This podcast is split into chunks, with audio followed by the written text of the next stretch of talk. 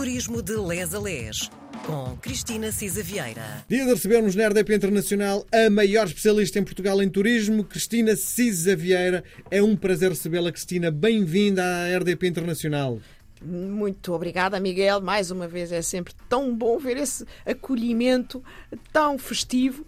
Enfim, é exagerado, mas o Miguel, vocês já sabem como é.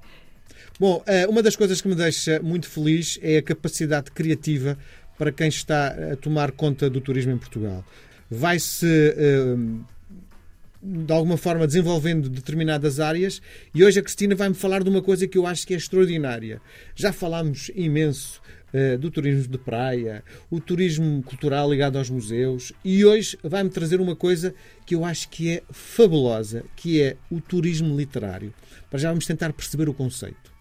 É isso mesmo, Miguel. Eu acho que nós temos um país tão rico uh, culturalmente que, de facto, temos que ir uh, pensando noutras formas de uh, o promover e, obviamente, de o vender, não é? Uhum. Portanto, estamos sempre a pensar que o turismo é um negócio. Isto não há dúvida nenhuma e é por isso que é tão importante para o PIB, para a criação de emprego, quer em Portugal, quer na Europa, quer no mundo, não é? É, de facto, muito, muito, muito importante.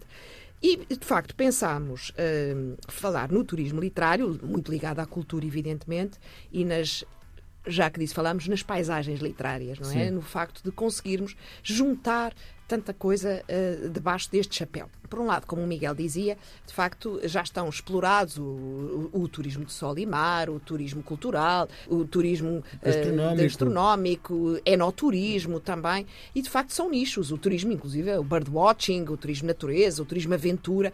Isto, trabalhar uh, um conceito para fazer dele um produto turístico, ou seja, para ele poder ser vendido, não é? Exige um esforço grande por parte das autoridades públicas, designadamente, Sim. e desta, como o Miguel dizia, e desta concertação públicos-privados. Não é eh, fazer um destino turístico, fazer um produto turístico exige esforço, não, não nasce e espontaneamente. Criatividade, não é? E criatividade. Porque como é que se convence alguém do outro lado do mundo a vir a Portugal para eh, fazer uma rota literária? Exatamente. Esse é um desafio que vamos começar também a envelopá-lo, em criar esse envelope para o efeito. O turismo literário eh, nasceu, como diz-se, enfim, eh, mais em Inglaterra e muito à volta do Shakespeare, etc. É um turismo procurado bastante pelos mercados do norte, do norte da Europa. Tem, enfim, procurado por quem tem um nível de educação mais elevado e tem uma motivação para essa visita muito específica. Vêm sabendo o que é que querem ver. É mais intelectual intelectual, procura a autenticidade. E, de facto, o turismo literário está relacionado com a obra, a vida e os lugares eh, mencionados nas obras dos autores. Eh, portanto, o objetivo do turista literário, chamemos-lhe assim, é conhecer melhor o autor e a sua obra, uhum. através da visitação aos locais uh, que ele criou, digamos assim. Uh, nós consideramos, de facto. Mas, que... mas há, há duas coisas que me abrem a minha cabeça. Uma coisa é o que o autor escreve sobre determinado local, que também tem a sua graça, não é? E outra coisa é os locais onde aquele autor se moveu. Eu acho que são ambas as coisas. E é um bocadinho disso, por exemplo, que até o José Saramago fala, e começaremos por aí no seu livro Viagem a Portugal. Esta, é isso mesmo, as pessoas querem ir a Tormes, porque o Essa de Queiroz falou sobre Tormes uh, na cidade e as serras, uh, mas depois também uh, querem ir à casa do Essa de Queiroz, os locais onde o Essa de Queiroz passou.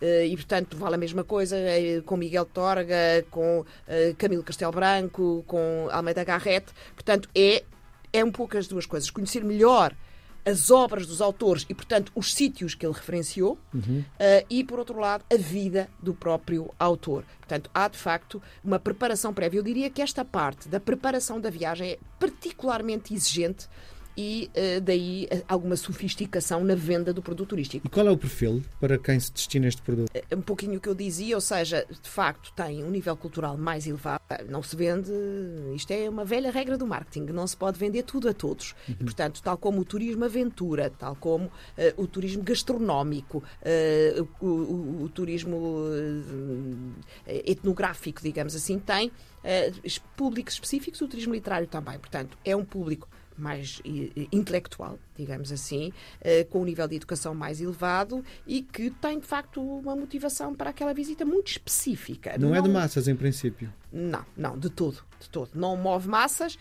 e nem é isso que os próprios, uh, no fundo, quem está a construir o produto turístico sabe que não é assim.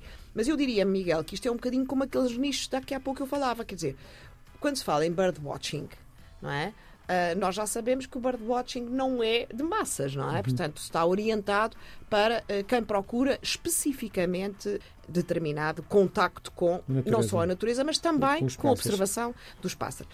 Mas há coisas curiosas, por exemplo, quando nós pensamos nas várias rotas, não é? porque são vários os caminhos de Santiago, não é?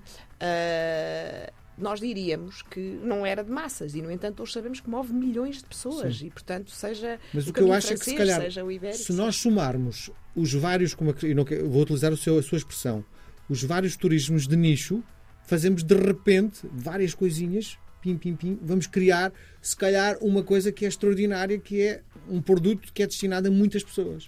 É isso, Miguel, e concordo uh, completamente. Como outra coisa, é que permite distribuir no território e no, no, espaço e no tempo, como eu costumo dizer, estes turistas, ou seja, não vêm todos monobloco para um monoproduto, eh, porque de facto uns vão para a região interior, outros vão fazer a via algarviana, outros vão, como nós temos falado ao longo deste tempo todo, eh, fazer a Nacional 2, outros vão para o birdwatching, outros vão para o turismo literário. Sim. E de facto isto distribui a riqueza que o turismo é e, pelo país todo, ajuda à fixação de populações, à criação de negócio e, sobretudo, há uma coisa para mim muito relevante, que é amarmos mais o nosso território e a cuidarmos melhor dele. Acho e não é estamos é dependentes do tempo. Também, isso mesmo. Sim. Por exemplo, lá está, Sim. no caso do turismo literário, havendo rotas no exterior, obviamente, Uh, mas uh, uh, esta questão da sazonalidade é quebrada também. Portanto, há distribuição no tempo e no espaço, ao longo do ano e no espaço do, do, do território nacional. Fazemos uma coisa, na próxima edição vai-me dar a primeira a, a rota literária, porque hoje, no fundo, explicamos às pessoas este novo conceito que a Cristina nos traz hoje. Muito obrigado, até para a para semana, a semana. Cristina. Deus.